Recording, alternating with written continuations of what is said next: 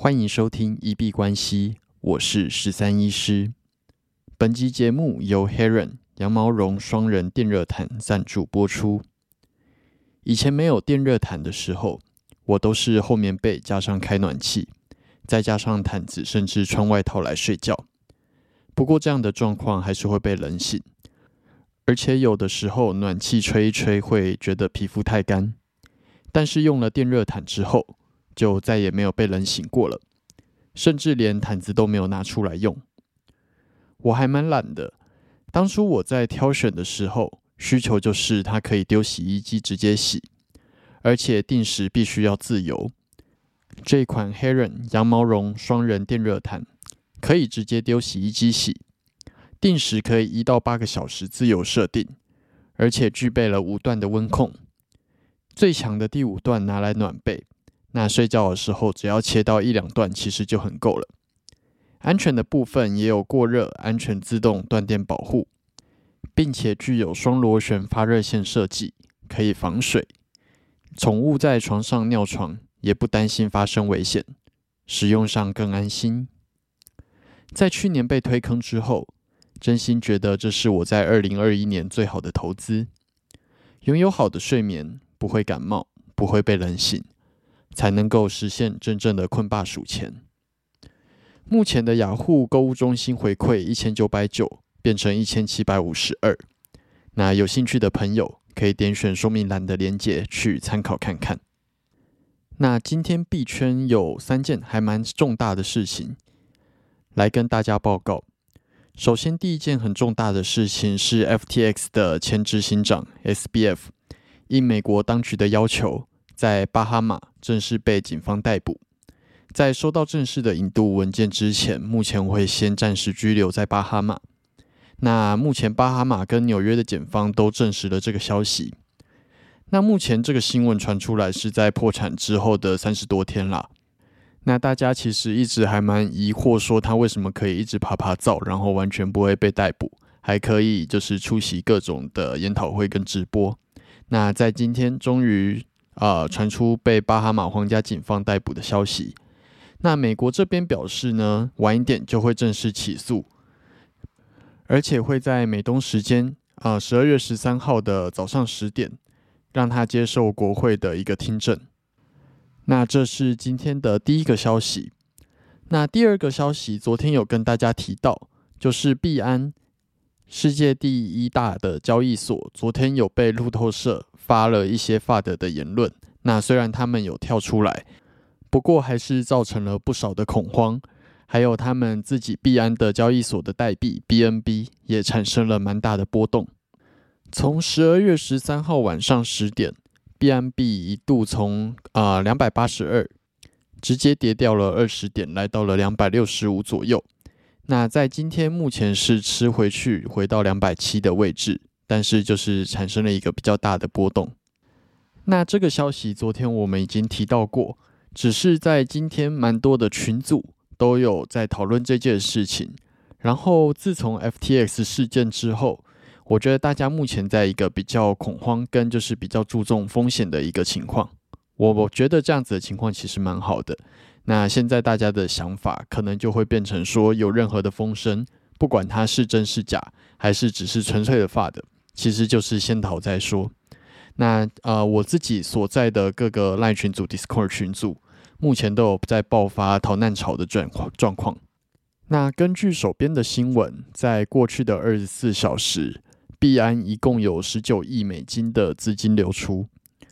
那这样子的消息也确实引发了一个挤兑潮。虽然这个发的呃，根据一些朋友提到说，之前其实就已经有过了。但是恐慌它还是有可能造成挤兑，而这样子的挤兑有可能让世界上的任何银行其实都撑不住。那无论币安之前提出了多么有力的储备证明，那就像刚刚讲的，撑不撑得住，基本上还是要看当下的状况而定。如果真的比较担心的朋友，也可以目前先把币安的资金提出来到冷钱包，甚至换回到台币，以防万一。啊，自从大家有了上次 FTX 的经验之后，可能就会发现像这样子的消息，只要有一点点风声，就变成一个要跑要快的状况。我认为，只要你转移的手续费或者成本，相对于里面的资金来讲不值一提的话，那其实你应该要，就算很麻烦，就算会有很多的摩擦成本，也应该去做这样子的保护自己资金的做法。那这个是我在各个大群组里面目前有看到的状况。那最后一个部分来讲，不是坏消息，它是一个指数的公布。我们昨天也有提到，今天会公布美国十一月的消费者物价指数，也就是 CPI。那今天公布消息之后，是十一月是增加了零点一 percent，创下了三个月以来的最小增幅。那也比十月的零点四 percent，还有我们本来预期十一月会涨的零点三 percent 增幅还要更少。年增率的部分也比预期的数字更好看，年增率是七点一 percent。那是连续的第五个月下跌，而且创下自去年十二月以来最低的一个数字，也低于十月的七点七 percent，跟我们预期的七点三的增幅。那这样子的数字开出来，目前显示说通膨确实有在放缓。那今天币圈跟美股也确实出现了蛮强力的上涨，表示了对于这个消息公布出来之后的一个乐观的情绪。让市场也相信了美国联准会应该在接下来两天后召开的例会会缩减升息的幅度。那我们来看一下今天消息公布之后，币圈跟股市的状况。那美股 S M P 五百，因为消息公布是在晚上九点半，但是它十点半才开盘，从开盘前盘前数据就已经直接往上跳。那开盘当然也是直接往上去做一个跳空。那今天是目前录音当下是收在四千零一十七，最高点来到了四千一百，那最低点在三千九百九十三。今天涨了大约三十点，涨了零点六七 percent。那以日 K 角度来说，今天的跳空开高，直接去挑战了前一波的高点，那有机会继续向上去做发展。而且这一根基本上也直接把均线都往上拉，算是一个还蛮漂亮的开局。只是比较需要注意的是，还是带有一些情绪性乖离的状况发生。今天开盘是开在将近四千一的位置，但是可能是开的太高了，在之后基本上是连续的做一个下跌。目前是跌回了四千出头，但是都还是有站稳。情绪上的乖离，这个是需要稍微注意一下的地方。但是目前这一根出现，还是会觉得它比较有机会继续往上拉。比特币的部分今天也蛮强势的，往上冲了一根，在录音当下收在一万七千六百九十三。今天最高点甚至冲到了一万八千一，那最低点在一万七千零七十六。今天涨跌幅目前直接往上冲了大约五百点。涨了二点八八 percent。那以日 K 来说，目前就是出现了一个带有上影线的蛮大的红 K 棒。那今天比特币切换到小时 K 来说，走势都一直蛮漂亮的。从十二月十二号的下跌之后，目前都呈现一个连续向上爬的一个多头趋势。那在今天啊凌晨零点开始就一路往上爬。那当然，中间一度在一万七千一百五左右的位置有做一个盘整。那盘整过后聚集能量，在呃下午五点的时候又一次上向上冲了一点六 percent，然后在数据公布之后，晚上九点又往上冲了二点七五 percent。那目前冲的蛮高的之后，留下了一个上影线，目前回调大约回到一万七千六百九的位置去做一个。整理跟回踩，那目前这波多头的气势应该还会延续下去。接着来看一下以太币，在录音当下收在一千三百一十五，今天最高点来到了一千三百五，那最低点在一千两百五十四，也是直接向上冲了四十点，那涨了三点一八 percent。那以日 K 的角度来说，今天的这根红棒直接把之前的压力位。一千两百九的位置给冲破了，并且重新站上了一千三，那我觉得是一个带有蛮大意义的一个突破。切换到小时 K 跟比特币走势还蛮像的，一样是经历了十二号的下跌，但是在十二号早上十点之后，就一路呈现一个蛮漂亮的多头趋势往上走。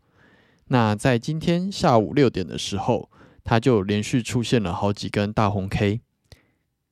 那在晚上九点消息公布的时候，甚至直接往上冲了三点七 percent。那目前虽然是有点冲过头，回到了一千三百一的位置去做一个回踩，但是多头气势也还是蛮强烈的。那接下来的走势可以再继续观察看看。我自己今天的操作主要是做了一个极短单，在啊晚上九点的时候抓了一波消息面，赚了一点点零用钱，大概赚了三 R。但是因为是极短单，所以也不能继续爆单，继续久留。所以冲到了一千三百三的位置，就直接把它出掉了。那运气也很好，目前确实经历了一个回踩。如果它直接喷掉的话也没关系，就是一个啊保护获利必定会伴随的结果。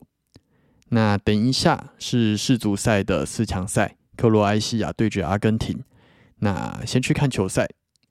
今天的操作应该就到这边而已。最后，我们进入 Q&A 的部分。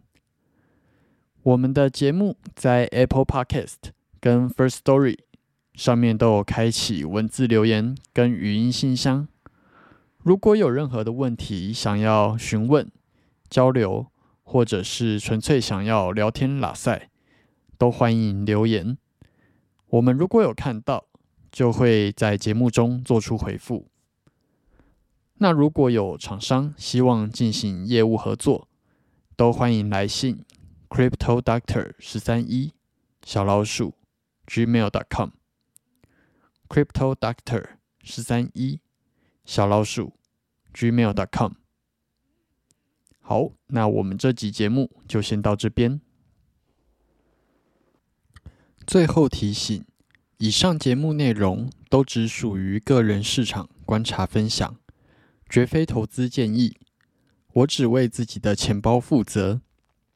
加密货币属于高风险交易，请谨慎小心。